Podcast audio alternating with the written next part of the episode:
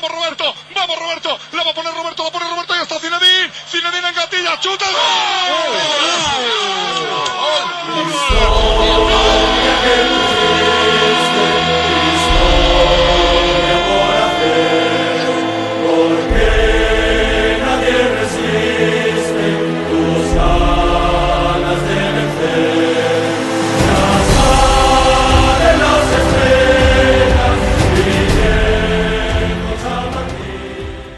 C'est le retour des podcasts actualité avec euh, le retour du Real Madrid qui s'est imposé à Grenade 4 buts 1 et le retour également du procureur Johan. Salut Johan.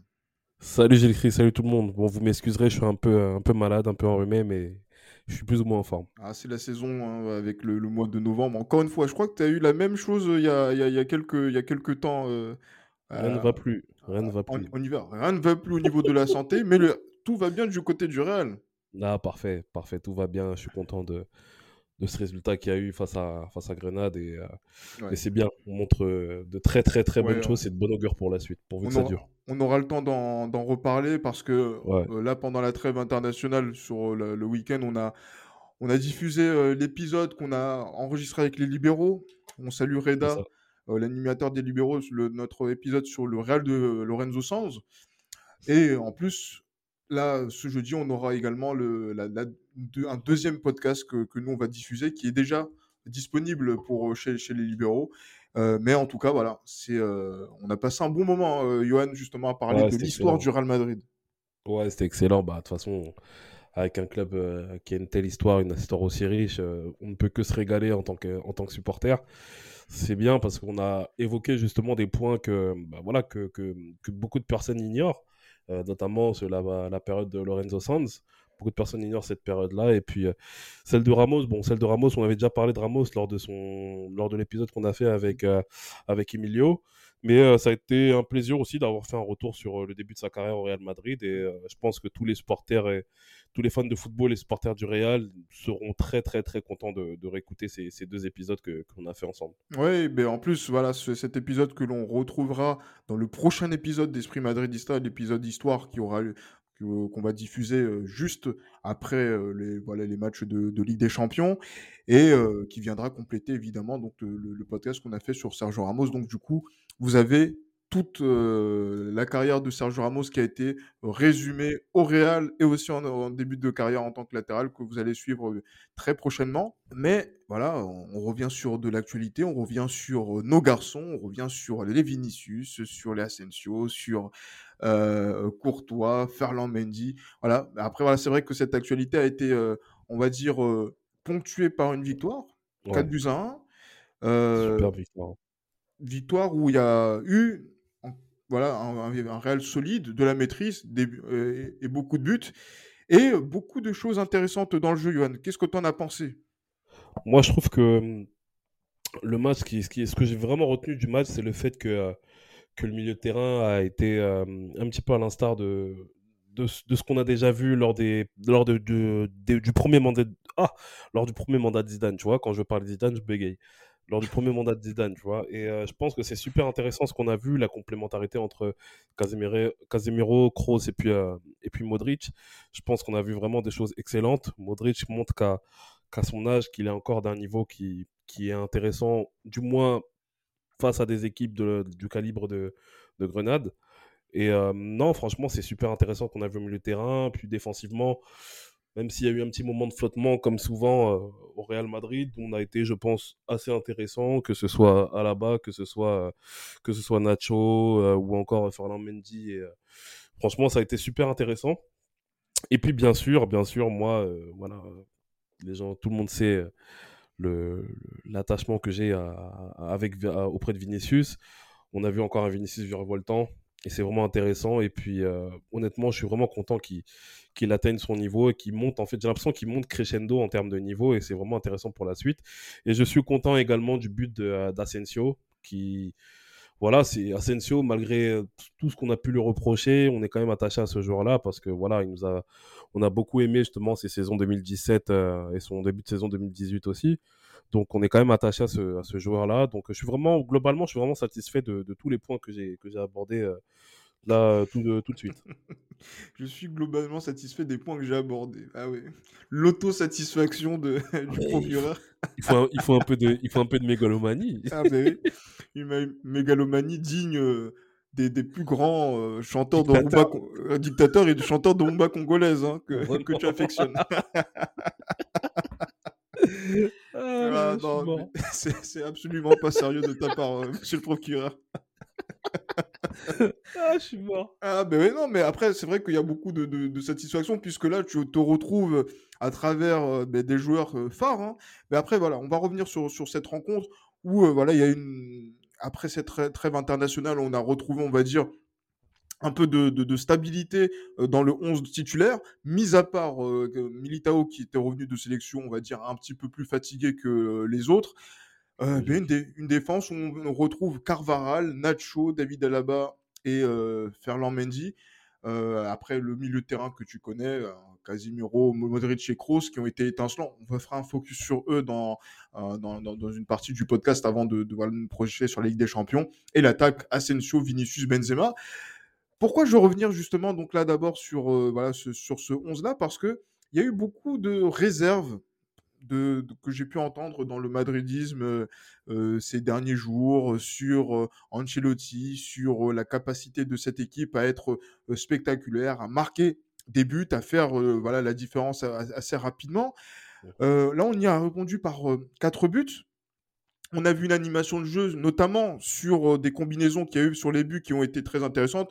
Je pense notamment au but de, de ton, de ton chéri Vinicius, euh, Johan, où euh, c'est une superbe action euh, voilà, qui se joue en triangle avec beaucoup de, de- de- de fluidité dans la, dans la contre-attaque.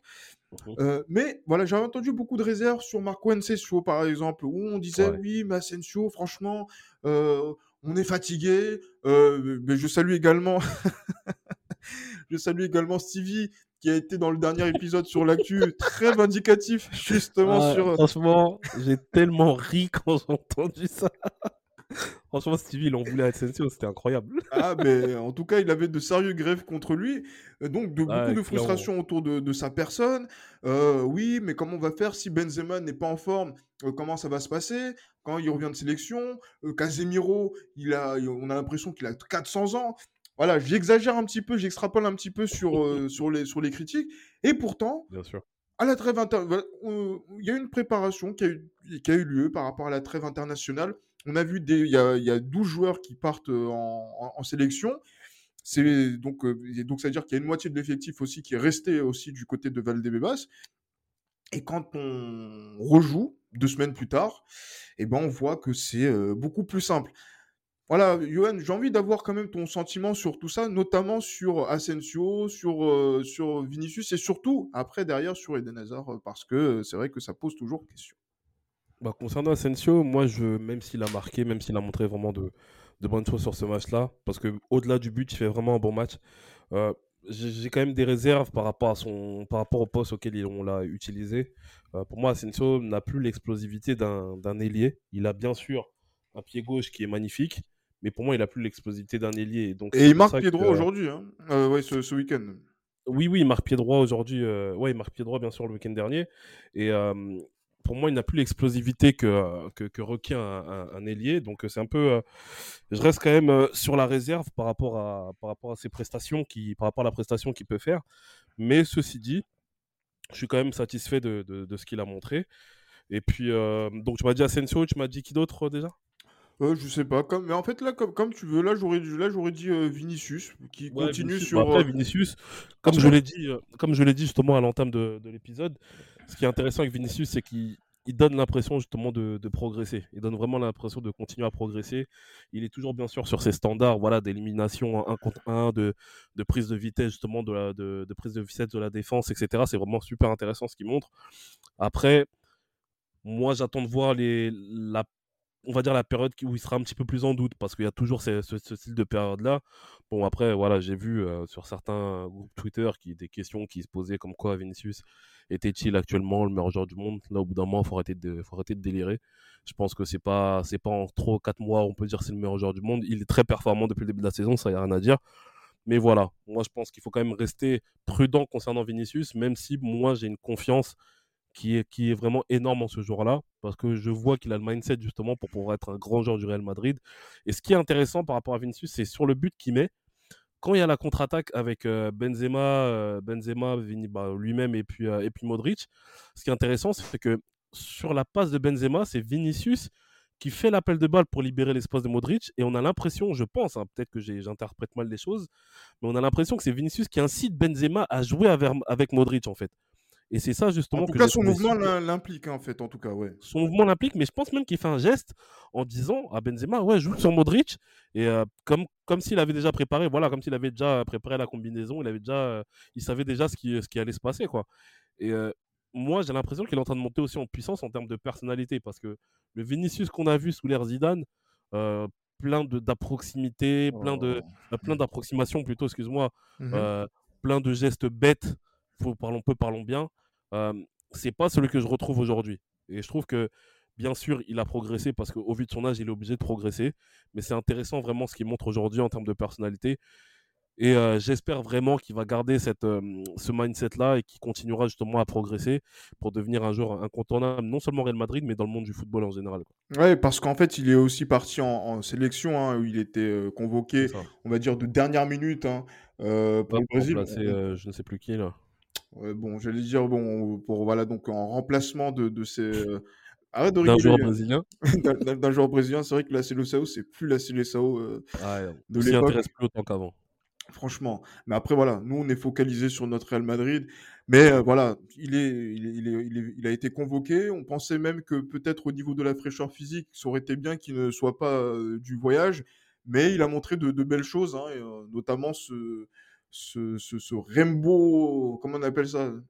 Je sais pas, moi cet arc-en-ciel, ce, ce... Un sombrero, moi j'appelle ouais un rainbow, on va appeler, on va appeler ça un rainbow. on est en roue libre aujourd'hui. Non, mais on est en ah, roue libre par, rapport à, par rapport à ça, où on voit justement euh, ben, qu'il a été plutôt euh, remuant, hein, comme, comme d'habitude. Et en plus, voilà, plus on avance dans, dans le temps, plus on a l'impression que l'accumulation des matchs, elle est bénéfique chez lui. Ça lui fait du bien. Mm. Ouais, effectivement. Et là, euh, c'est se dire que là, potentiellement, on est capable de voir un Vinicius, tu le disais, peut-être qu'il y aura un moment de doute, qui est capable d'affronter une euh, moyenne de 50, 55, 60 matchs sur, sur la saison avec une certaine régularité. C'est ça qui est vraiment intéressant puisqu'on le sent même impliqué dans le jeu, dans les schémas euh, offensifs qui sont travaillés à l'entraînement parce que quand on voit les buts qui ont été euh, inscrits, par exemple le premier, le, le, troisième ou même le quatrième, on sent que voilà, c'est des buts qui ont été construits et qui ont été déjà travaillés à l'entraînement. C'est ça qui est intéressant avec cette équipe d'Ancelotti, notamment sur cette notion d'équilibre. Exactement, c'est vraiment ça. Et on sent vraiment qu'il y a, comme je l'avais dit lors, de, lors des premiers épisodes, quand on faisait le premier bilan de, de Carlo Ancelotti, c'est vraiment intéressant parce qu'on a l'impression que tout le monde est impliqué en fait. Il y a une grosse implication, je trouve, de la part de tous les joueurs. Et ça, c'est vraiment de bon augure pour la suite. J'espère vraiment que ça va continuer comme ça. Maintenant, voilà, là actuellement, on n'a pas rencontré, parlons de véritable adversaire à notre hauteur. Euh, un petit clin d'œil aussi aux, Catalans qui jouent en bleu et rouge. On n'a pas véritablement euh, affronté un adversaire qui pouvait nous mettre en difficulté. Donc, moi, je pense que c'est bien, c'est super bien ce qu'on est en train de faire actuellement parce que on va dire que je tape encore sur Zidane, mais ce genre de match-là, on aurait pu quand même. On n'a on pas toujours oh été serein. non, on n'a pas toujours été. Non, mais parlons peu, parlons bien. On n'a pas toujours été serein sur ce genre de match. Parlons peu, parlons bien. Donc, euh, il faut être quand même content de, ce que fait Carlo Ancelotti. Je pense qu'on on se doit même d'être content que, par rapport à ce que fait Carlo Ancelotti et par rapport à ce que font les joueurs. Maintenant, voilà. Attendons de voir justement face à une plus grosse adversité ce que ça peut donner, notamment en Ligue des Champions, parce que le premier tour, je sais qu'on va le passer. Mais euh, j'espère vraiment attraper un gros poisson pour les huitièmes de finale pour qu'on voit justement à peu près où on en est. Doucement, doucement justement par rapport à ça, parce que je pense que là, tu as parlé euh, de, de, la Liga qu'on n'a pas encore rencontré d'adversaires à notre hauteur. Après, il y a eu des belles équipes justement lesquelles on a euh, justement partagé euh, les, points cette saison, mais il faut savoir aussi que là, il y a un match qui se profile après la Ligue des Champions, après le Sheriff Tiraspol, ce sera contre Séville.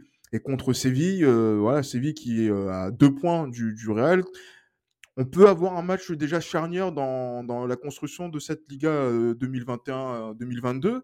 Euh, là, justement, quand on voit l'état des lieux des forces en, en, présence avant d'aborder de, cette rencontre, tu penses quoi, justement? Est-ce que cette équipe est armée, prête, justement, à aller au défi, face aux défis sévillants, puisque voilà, qu'on recevra dimanche est-ce que voilà, ce match-là peut constituer un repère important dans, dans la course au titre Ouais, clairement. Après, bon, j'allais dire que c'est un match qui montre clairement qu'on est prétendant au titre. Après, le Real Madrid est toujours prétendant au titre.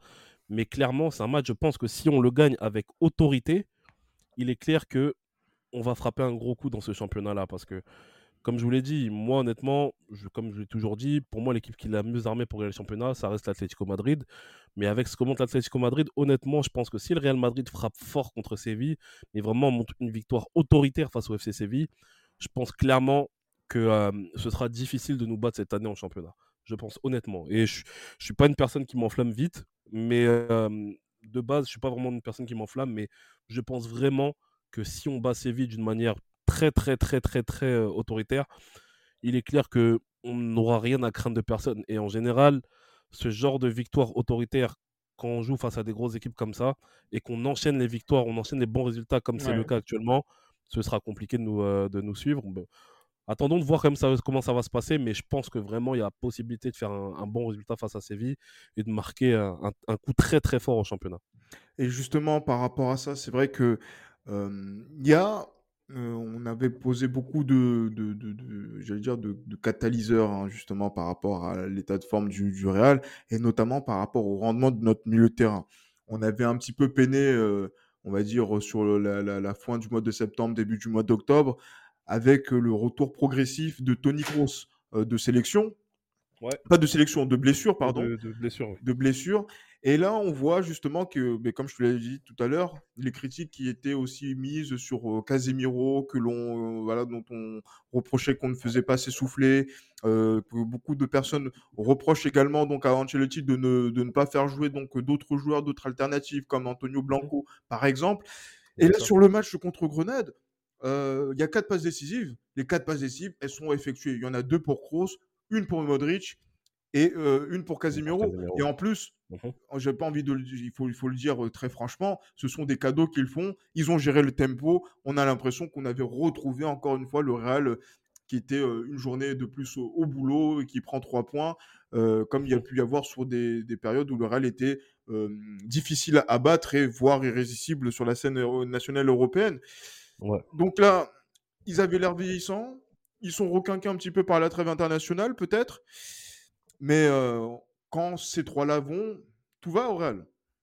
Certes, quand ces trois-là vont, tout va au Real, mais comme j'ai dit, moi j'attends de voir un petit peu parce que c'est moi j'ai peur de cette, de cette saison de trop en fait concernant Casemiro et, et Modric. Kroos, j'ai un peu plus confiance en lui, mais mmh. Casemiro, Casemiro faut, moi je trouve qu'on l'a, on l'a tellement utilisé en fait toutes ces dernières saisons que j'ai peur que ce soit la saison en trop en fait au Real. Tu sais, même si Casemiro n'a que, n'a que 29 ans, euh, on a déjà vu des joueurs justement baisser en niveau à partir de cet âge-là, tellement qu'ils ont été utilisés. Ouais, euh mais, regarde, mais Carlo Ancelotti, justement, lui qui est fan de l'équilibre, euh, justement, dans, ses, dans ses compositions d'équipe, il a Casemiro, Casemiro qui n'avait pas lors de son premier passage au, Real, on va dire sur la deuxième saison. La première, il était, voilà, il y avait Xabi Alonso, mais sur la deuxième saison, il a prêté à, Porto. Et il a vu justement que il manquait quelque chose à cette équipe-là et qui après derrière a, été même très très belle sur toute la saison, mais qui n'a rien remporté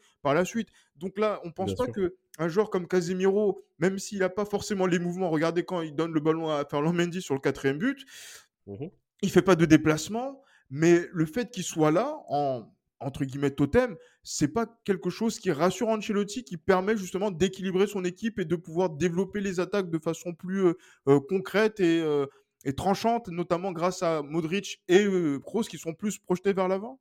Si, bien sûr, parce que Casemiro justement, il a un profil qui est totalement différent des deux. C'est peut-être, on va dire, c'est un petit peu le, c'est un petit peu la serpillère justement de, de, ce milieu de terrain là où vraiment il, s'occupe justement de, colmater les brèches pour tout ce qui est en contre-attaque, etc. C'est, vraiment que c'est un, profil qui est super important pour nous. Maintenant, moi, je pense, bah, bah oui, après, clairement, Blanco n'est pas du tout dans, dans ce registre-là. Donc, c'est peut-être pour ça, c'est ce qui explique aussi le fait que Ancelotti ne, ne mise pas totalement sur lui. Maintenant, moi, je reste quand même. euh, je, me dis quand même qu'il faut quand même faire tourner par certains moments. Je pense que les matchs où on est totalement favori, avoir, on va dire, deux, trois joueurs au milieu de terrain à vocation, qui ont une vocation beaucoup plus offensive que Casemiro, c'est quelque chose qui peut nous permettre justement de, de pouvoir, euh, déjà, premièrement, faire reposer Casemiro Mhm. et deuxièmement, pouvoir mettre beaucoup plus de fluidité dans, dans le jeu. Parce que Casemiro, mine de rien, c'est pas le, le joueur le plus rapide en termes de rapidité d'exécution ou encore tout simplement en termes d'athé- d'athlétisme, si on peut dire ça comme ça. Mhm. Donc je pense qu'il y a quand même possibilité pour sur certains matchs de faire jouer, euh, de faire jouer un joueur comme Blanco ou bien, bien Kamavinga, hein, tout simplement. Oui, bien faire sûr. jouer des joueurs. Bien sûr, faire, jouer des joueurs de, de, cette, euh, de ce profil-là. Et pourquoi pas, justement, faire entrer Casemiro à ces moments-là où, par exemple, le match est déjà, le score est déjà, est déjà plié, faire entrer Casemiro pour pouvoir, euh, justement, empêcher euh, l'équipe adverse de, pouvoir eff- effectuer une certaine remontée en termes de, en termes de, de, régime et en termes de, de, score. Mais je pense que oui, bien sûr, comme on dit, tout nuit. Tout nuit. Je pense que surutiliser Casemiro, ça ne sera pas bénéfique pour la suite. Parce qu'on l'a vu déjà avec, euh, à l'époque de Zidane qu'il y a des problèmes. y a- on, a, on a eu beaucoup de problèmes, euh, beaucoup de problèmes physiques. Les gens ont eu Mhm. beaucoup de problèmes physiques. Donc, je pense que c'est vraiment des, des aspects sur lesquels on va devoir prendre le. le- en tout cas, on- le- Carlo Ancelotti va devoir prendre des décisions par rapport à ça. Maintenant, j'ai confiance en lui parce que là, sa, capaci- sa capacité à, à gérer un groupe, à gérer les temps de jeu de, de- de- de son groupe, c'est quelque chose qu'il a déjà montré à plusieurs reprises Mhm. euh, avec brio. Donc attendons de voir ce que ça va donner. Mais point d'interrogation quand même concernant le, nombre de matchs joués euh, par, par ce trio au milieu de terrain et surtout au vu de l'adversité qu'il pourrait avoir par moment qui sera différente que celle qu'on a connue face à Grenade. Oui, clairement. Et en plus, c'est vrai qu'en plus, il y avait euh, Federico Valverde euh, qui était euh, blessé, hein, qui, euh, qui n'est pas en, là, qui est encore juste pour pouvoir revenir dans, dans le 11 et dans le groupe tout court. Et en plus, qui est en difficulté, enfin, avec son pays qui est en difficulté dans, la, dans les qualifications. Et ben oui, en plus, une pensée, petite pensée pour Oscar Tabarez qui a quitté son poste, Ouais. enfin voilà, qui a été démis de ses fonctions là, il y a, il y a de cela quelques jours parenthèse refermée. Moi, je voulais revenir aussi sur quelque chose parce que euh, j'ai vu, je sais pas si tu as fait attention aux différents changements qu'il y a eu. Il y en a eu cinq, hein, donc comme la limite qui était euh, autorisée. Euh, Il y a eu les premières minutes de, on va dire les rares minutes de jeu qui ont été données à Jesus Valero à Grenade. Peut-être que c'est un cadeau par rapport au prêt qu'il a, effectué la saison passée. On a vu aussi Jovic, voilà, Jovic rentrer sur le terrain à la place de, de Karim Benzema, Rodrigo, Esco et Kamavinga qui ont été justement dans, dans, dans cette, dans cette rotation. Mhm. Euh, voilà, on sent que voilà, que, oh, et- et ces, changements ont été faits à partir de la 80e minute. 80e minute, quand tu vois que tu domines la rencontre et que tu fais la différence, on va dire du 3-1 à la 56e minute, et après tu marques le quatrième but à, euh, j'allais dire à la 75e, ça vient pas tard ces changements euh, justement pour pouvoir tester autre chose. On peut pas les faire dans des contextes où c'est un peu plus tendu, par exemple quand il y a eu euh, 2-1 par exemple?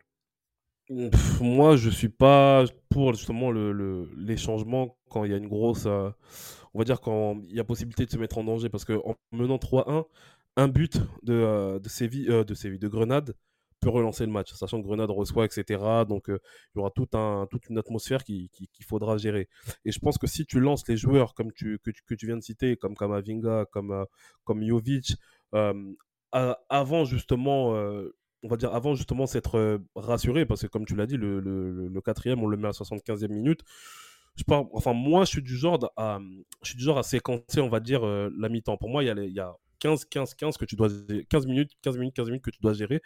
Et je pense que avant la 75e minute faire un changement sachant que il n'y a que deux buts d'écart deux buts d'avance je pense que ça reste quand même risqué parce qu'on sait pas ce qui peut se passer Deux buts d'écart, c'est pas comme si on gagnait le- les matchs par 5 buts d'écart tous les jours.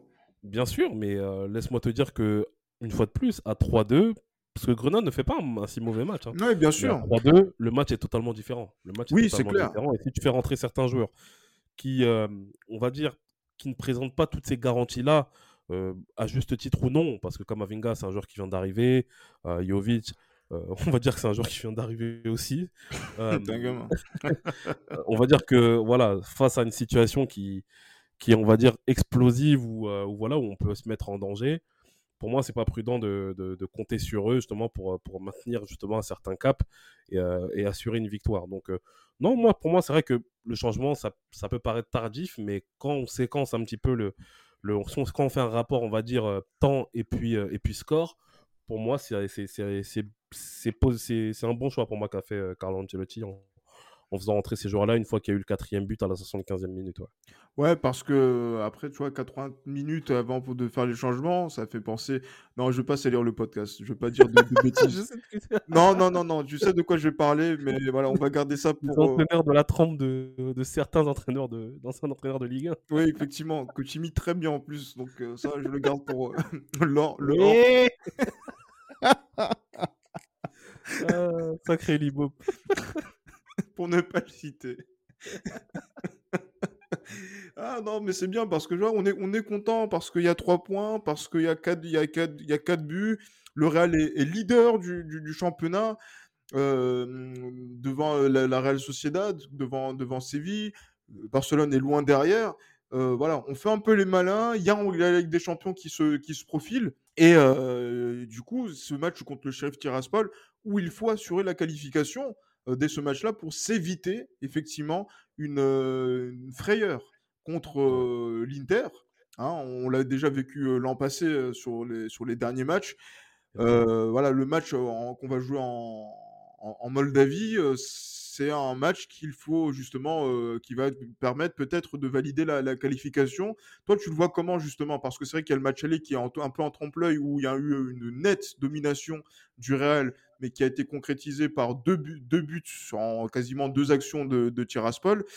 Euh, est-ce que voilà, on doit craindre cette équipe justement de, de Tiraspol, surtout quand on sait ce qu'elle a fait contre l'Inter euh, par la suite?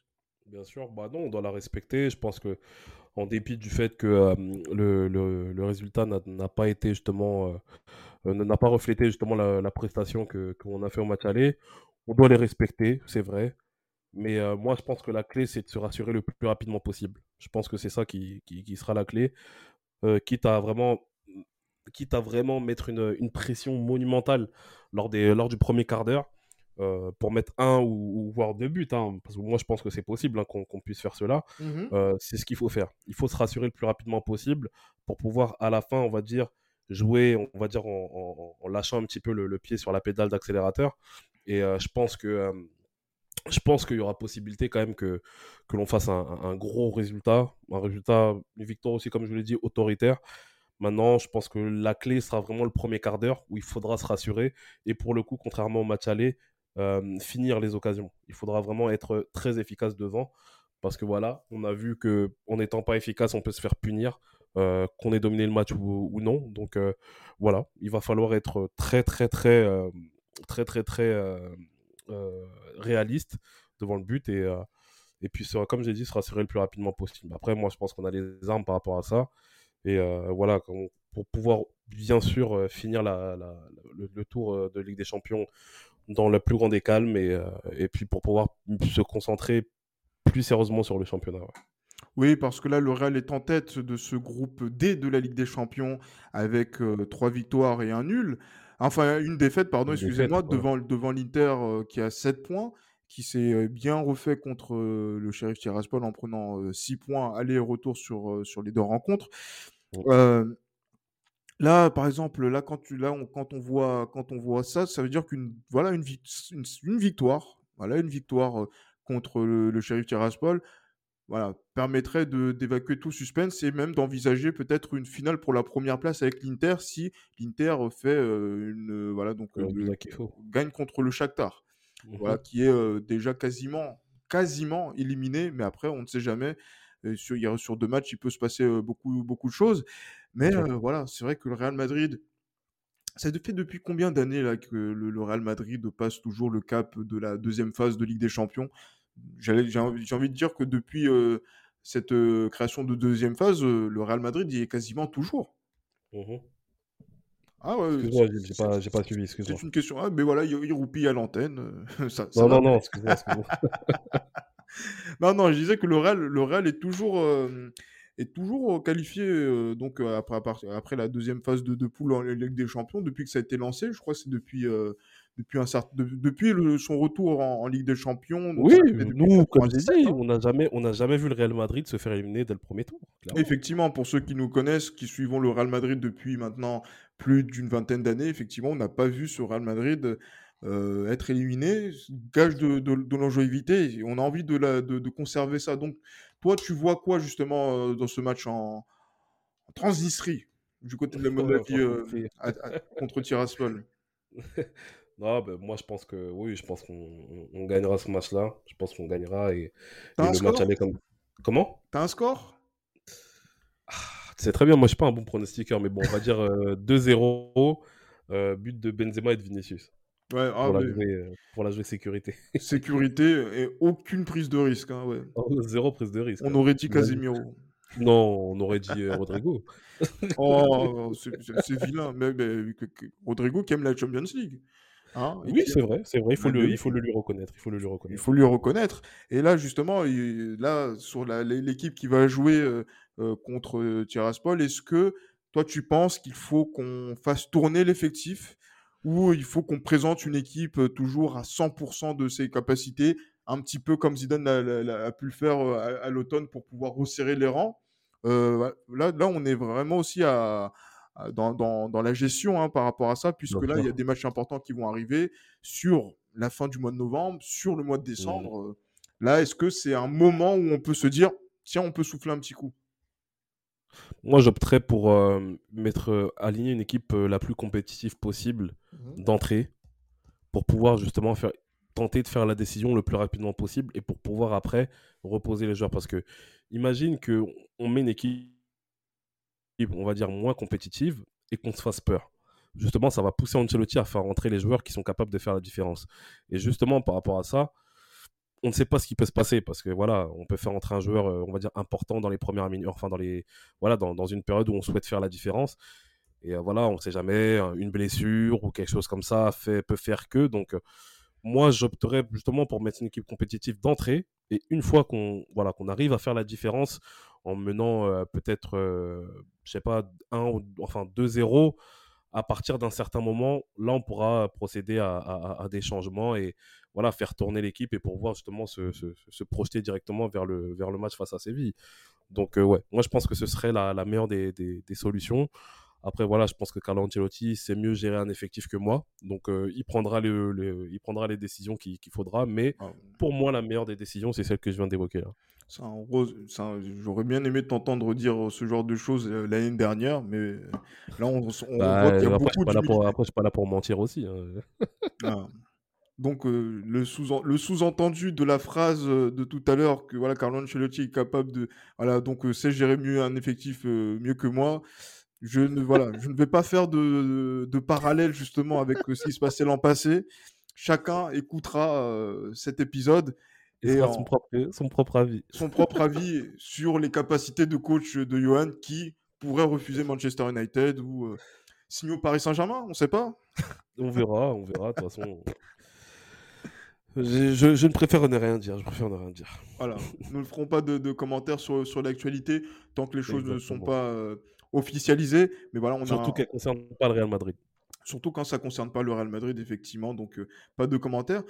Euh, autre point, c'est vrai qu'on en a beaucoup parlé dans l'épisode euh, de, dans l'épisode précédent avec euh, Stevie, c'est Eden Hazard. Eden Hazard qui était officiellement non convoqué à Grenade pour une gastroentérite, qui n'est pas convoqué là pour le match contre le shérif Tiraspol mercredi.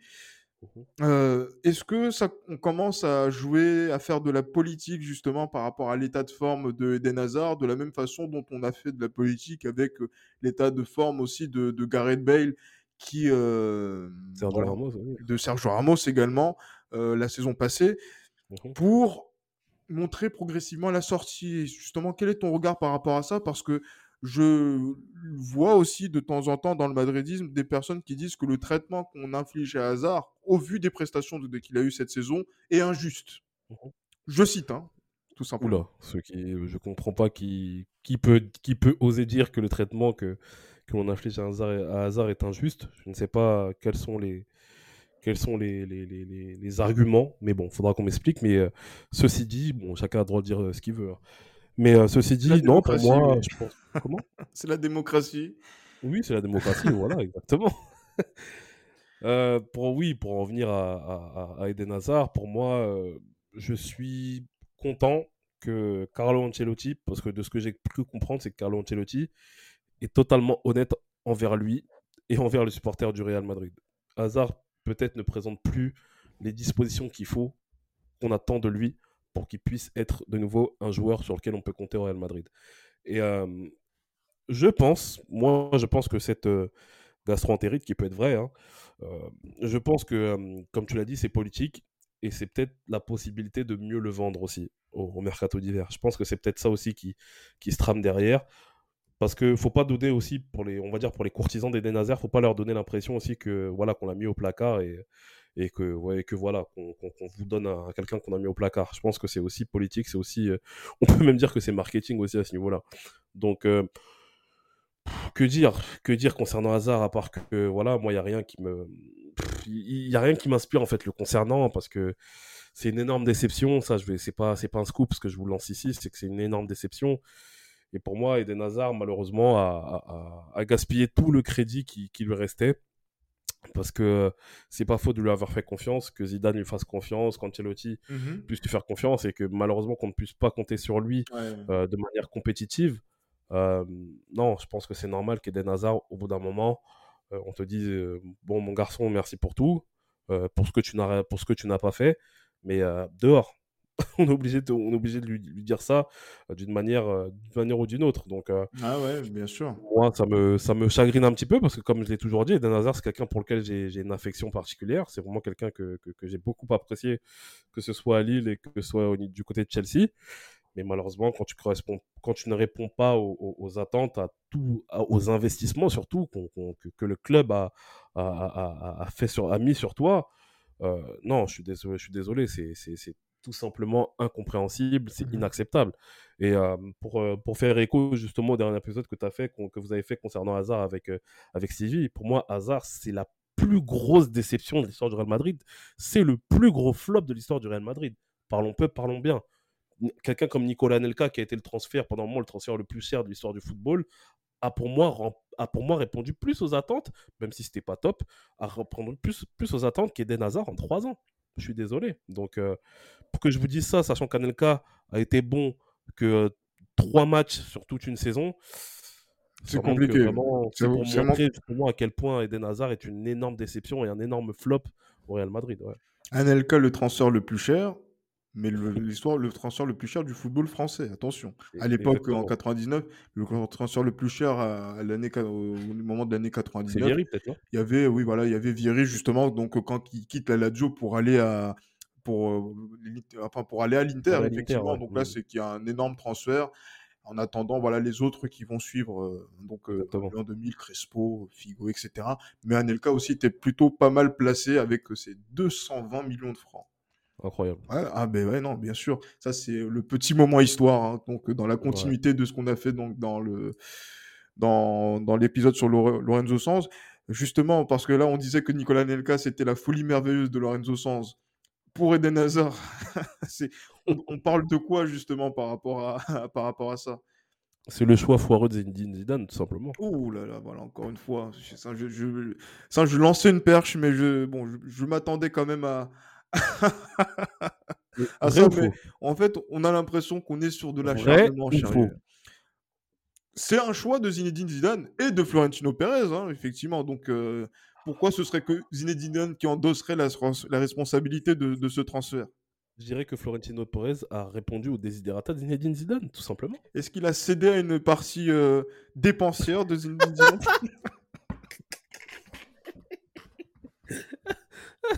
Ah, je suis mort. Ouais, ouais, pas mal, elle est pas mal celle-là, elle est pas mal. ah, voilà, un peu, un peu de finesse. Hein. Bon, après, chacun aura, aura reconnu certaines déclarations, mais c'est vrai que c'est un peu frustrant pour, pour Hazard, mais parce que j'ai l'impression qu'on va faire le journal de Hazard cette saison.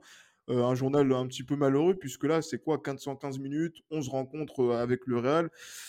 Euh, bon. Ah, c'est pas top. C'est pas top, mais bon, après, derrière, et voilà, j'ai très peu de matchs hein, joués, 90 minutes en entier, je crois 5 depuis, depuis maintenant à peu près 3 Depuis son arrivée? Depuis, depuis l'arrivée, ouais, tout à fait. 5 rencontres jouées. Arrête de rigoler, toi. C'est incroyable. non, mais c'est grave, franchement. Parlons peu, parlons bien, c'est très grave. C'est non, c'est grave, très, très grave. Mais justement, mais après, c'est pour ça que la question, c'est que cette question de l'acharnement, c'est de se dire est-ce que le problème il est ailleurs? Parce que là, c'est vraiment terrible de voir cette, d'avoir ce, ce constat-là et que maintenant, au point qu'un homme comme Carlo Ancelotti, un homme qui est réputé patient, puisse se, ah voilà, ne, se, décourager. Ouais, voilà, bah exactement. au bout d'un moment, il a dit ouais, c'est bon, frère. il a dit dire ça, c'est bon, frère. Au bout d'un moment, on veut bien te laisser une chance, deux chances, trois chances. Au bout d'un moment, c'est bon, frère. J'aimerais voir Carlo Ancelotti dire c'est bon, frère. Tu vois Littéralement, ce serait. ce serait aux antipodes du personnage. Exactement. Carlo Lastrit. Carlo Lastrit. non, non, mais voilà. Non, plus, plus, sérieusement, non, c'est. Euh, c'est un petit peu dommage, et c'est vrai ah, que maintenant le Real Madrid doit regarder de l'avant, avec ou sans Eden Hazard. On espère que Eden Hazard tôt ou tard, reviendra sur le devant de la scène et je pense qu'il en est encore capable. Maintenant, c'est une question de volonté et d'orgueil, on en a parlé, de tempérament également. Euh, ben voilà, donc en plus là, je pense qu'on a un petit peu fait le tour en attendant le match contre Tiraspol mercredi en Ligue des Champions, le match contre Séville dimanche en, championnat. voilà, on espère que la semaine prochaine, on aura une vue d'ensemble euh, qui va être assez intéressante après la fin du mois de novembre par rapport à ce Real Madrid. On essaiera d'avoir des invités justement pour en, pour en parler et euh, voir quelles seront les, ambitions encore du Real Madrid à l'issue de, de, ces deux matchs. Donc, euh, Johan, merci hein, justement pour ton retour dans, dans l'esprit madridista. On attend également avec beaucoup de d'impatience le retour également de, de Jérémy parmi nous. Hein, bon, voilà, qui, a, qui un petit peu pris en ce moment, mais qu'on salue notamment avec son compte Madrid France. Et on salue également donc tous ceux qui nous accompagnent, Los Madridistas, voilà donc voilà donc et, d'autres aussi, Emilio également, de la Galerna également, et tous ceux qui nous écoutent un petit peu partout, que ce soit en France, dans la francophonie et peut-être même en Espagne. Hein, on ne sait pas, paraît-il qu'on est. Tu sais, Johan, que par rapport à toutes les bêtises que tu es en train de dire, il y a des oreilles très influentes en Espagne qui, justement, donc écoutent ça et qui ah, émettent quelques avis. Donc, il faut faire attention à ce que vous dites, monsieur le procureur. Mes propos n'engagent que moi et celui qui a un problème, nous sommes prêts. Je suis prêt à discuter avec lui. Ah voilà. En tout cas, voilà, toujours la démocratie hein, qui, est là, présente. Et bien sûr, le tribunal des réseaux sociaux qui sont, qui sont toujours euh, présents et auxquels, euh, voilà, je pense que, euh, ma foi, cher Johan, vous défendez bien en tant que cancérologue. Oui, voilà, exactement. J'en ai marre du. Je suis un, cancérologue du football parce que j'en ai marre de certaines choses liées au football. Quand je dis que, par exemple, que, voilà, que Vinicius est actuellement le meilleur joueur du monde, c'est le genre de choses qu'il faut éradiquer de, voilà, de, de Twitter, euh, mm. la sphère Twitter foot, on va dire ça comme ça. Effectivement, on verra ça au mois de mai, au mois de juin, et on pourra en rediscuter avec le Real Madrid qui aura garni son armoire de trophées une fois de plus. Voilà ce qu'on peut dire justement là par rapport à ça euh, à date. Donc euh, merci beaucoup Johan encore. Et voilà, d'ici là, portez-vous bien et comme toujours, à la Madrid. À la Madrid.